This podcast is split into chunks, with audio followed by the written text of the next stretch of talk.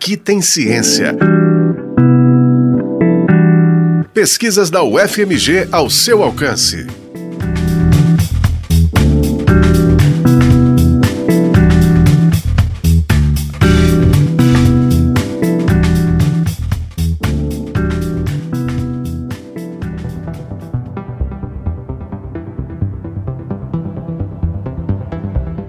A esquistossomose, também conhecida popularmente como xistose ou barriga d'água, é considerada uma doença negligenciada, por afetar principalmente populações pobres e atrair pouco investimento em pesquisas para a produção de medicamentos e seu controle.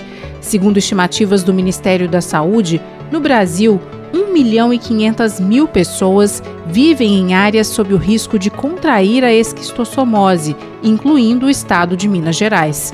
A infecção se dá por meio do contato com água contaminada, onde há a presença de caramujos infectados pelo parasito Schistossoma mansoni. O biólogo Guilherme Miranda, que concluiu o doutorado no programa de pós-graduação em parasitologia do Instituto de Ciências Biológicas da UFMG, descreve o ciclo de transmissão da doença. De uma maneira simplificada, são dois hospedeiros. Tem o ser humano, tem outros alternativos, que é o tema da minha tese, e tem o caramujo, que vive em água doce. Então, quando o ser humano está infectado, ele libera nas fezes os ovos do parasito. Aí, dentro desse ovo tem uma larva, chamada de miracídio. Aí ela eclode na água e nada, procurando pelo caramujo, hospedeiro intermediário, né, o vetor biológico. Aí no caramujo ela infecta ele, ele. Aí depois, mais ou menos de uns 30 dias infectados, ele libera outra larva. Aí já é denominada de cercária. Essa outra larva sim que é perigosa para o hospedeiro vertebrado que tiver ali naquela água, naquele ambiente. Aí ela penetra na pele do hospedeiro vertebrado, que pode ser o ser humano, como outros mamíferos, e cai na corrente sanguínea. Aí passa por coração, pulmão, até chegar no intestino. E aí esse parasito ele tem um macho e uma fêmea, e eles vão acasalar no intestino, e vão dar origem mais uma vez aos ovos. Aí os ovos saem nas fezes. Mas o grande problema não é nem o, o verme em si, é os ovos que não saem nas fezes. Mais da metade deles não saem nas fezes. E esses que não são eliminados, eles voltam pela circulação, se instalam no fígado, no pulmão, no, no baço, no intestino, e esse sim é o problema da esquistossomose. O ovo que não é eliminado, que gera reação inflamatória nesses tecidos. Como o pesquisador mencionou, ao longo do doutorado, ele investigou outros possíveis hospedeiros do Schistossoma mansoni. O foco da pesquisa foi uma linhagem do parasito que infecta roedores silvestres encontrados em áreas de pesca no estado do Maranhão, uma das regiões endêmicas, ou seja, com grande ocorrência de casos de esquistossomose.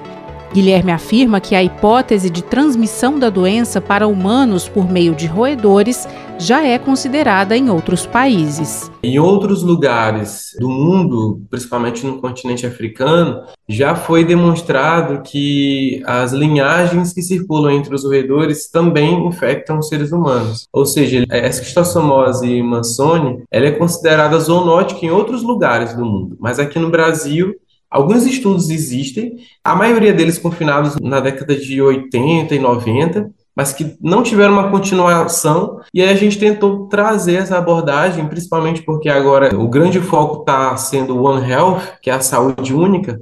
Então a gente resgatou esses dados e continuou com técnicas mais modernas para tentar explicar se realmente existe aqui no Brasil também essa possibilidade.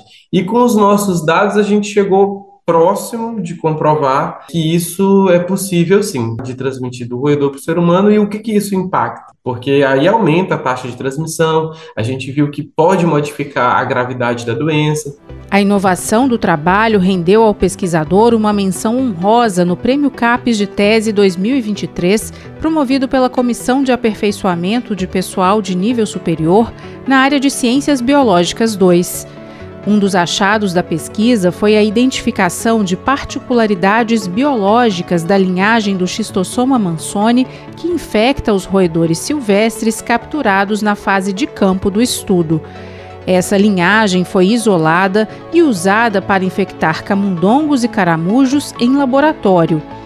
Guilherme Miranda destaca os principais resultados encontrados. Os nossos resultados a gente dividiu em capítulos. Tinha um capítulo em que a gente isolou, mostrando todo o processo de isolamento, como a gente pegou em campo, como a gente manteve em laboratório, que não foi fácil. No segundo, depois que já estava tudo estabilizado em laboratório, nós avaliamos as diferenças morfológicas entre uma linhagem que a gente mantém em laboratório de humano, a gente tem no laboratório de esquistossomose Departamento de Parasitologia uma linhagem clássica humana que a gente utiliza como comparação. A gente viu que tinha diferenças morfológicas entre elas. Depois a gente utilizou o camundongo como modelo de infecção, também comparativo com essa linhagem humana para avaliar a patologia. E nós vimos realmente que ela é bem mais grave, mata os camundongos mais rápido, a que a gente isolou do campo. E por fim a gente viu como essa linhagem que a gente isolou do campo, ela usava o caramujo para sua transmissão. Então a gente viu que a transmissão ela ocorre por muito mais tempo num caramujo quando comparado com uma linhagem humana clássica.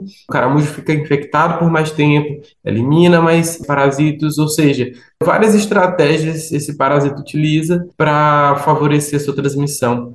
A comparação entre a linhagem encontrada nos roedores silvestres e a linhagem clássica do parasito que infecta humanos foi feita a partir do sequenciamento genético, que é a leitura do código do DNA de ambas.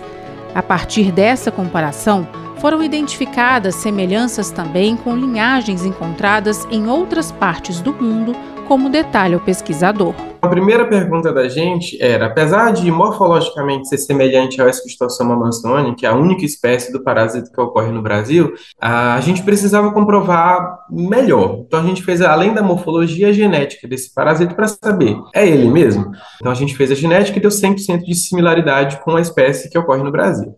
A segunda pergunta era, quão semelhante ela é com outras sequências genéticas de outros parasitos isolados aqui nas Américas e no continente africano. Então a gente comparou essas sequências e a gente viu que mais ou menos o que a gente imaginava, ele é semelhante com sequências aqui da América do Sul, então é uma linhagem que roda por aqui, né, pelo nosso continente.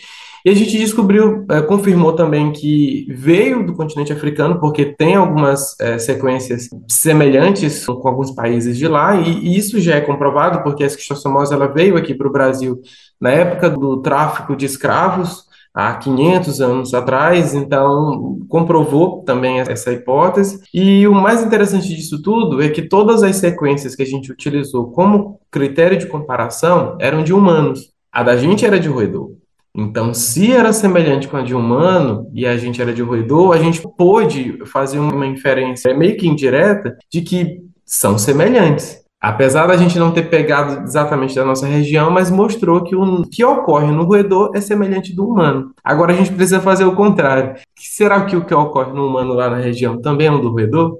Então a gente chegou até esse ponto na tese. Para comprovar a hipótese de que os roedores podem transmitir a esquistossomose para humanos, a continuidade da pesquisa requer a coleta de novos vermes e ovos encontrados nas fezes dos roedores silvestres naturalmente infectados para nova avaliação genética e comparação com as linhagens do Schistossoma mansoni que infectam humanos na região desta vez sem usar modelos experimentais de laboratório. Uma das preocupações dos pesquisadores é que roedores silvestres, sucessivamente infectados com os parasitos, possam favorecer a seleção de novas linhagens de Schistossoma mansoni, com impacto na gravidade, transmissão e controle da esquistossomose ainda desconhecidos.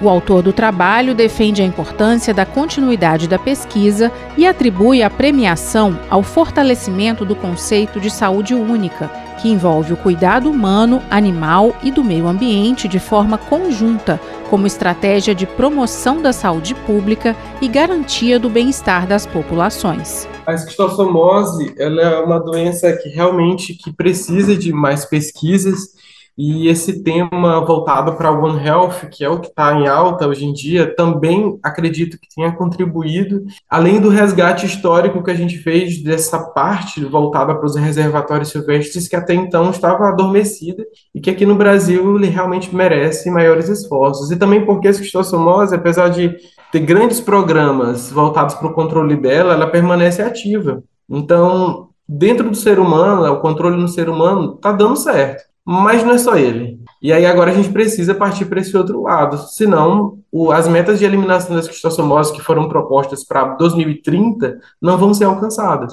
Então talvez com essa temática de que no foco não é só nos seres humanos e sim nesses outros animais, tenha despertado também o interesse da Organização Mundial da Saúde, Ministério da, da Saúde, para esses animais. O trabalho foi orientado pela professora Débora Aparecida Negrão Correa, do Departamento de Parasitologia do ICB, e recebeu financiamento da FAPEMA, Fundação de Amparo à Pesquisa do Estado do Maranhão. Este foi o Aqui Tem Ciência, programa semanal sobre pesquisas realizadas na Universidade Federal de Minas Gerais, exemplos de como a ciência é importante para a nossa vida. Este episódio teve produção e apresentação de Alessandra Ribeiro e trabalhos técnicos de Cláudio Zazá. O Aqui Tem Ciência também está na internet, no site ufmg.br rádio e nos aplicativos de podcast.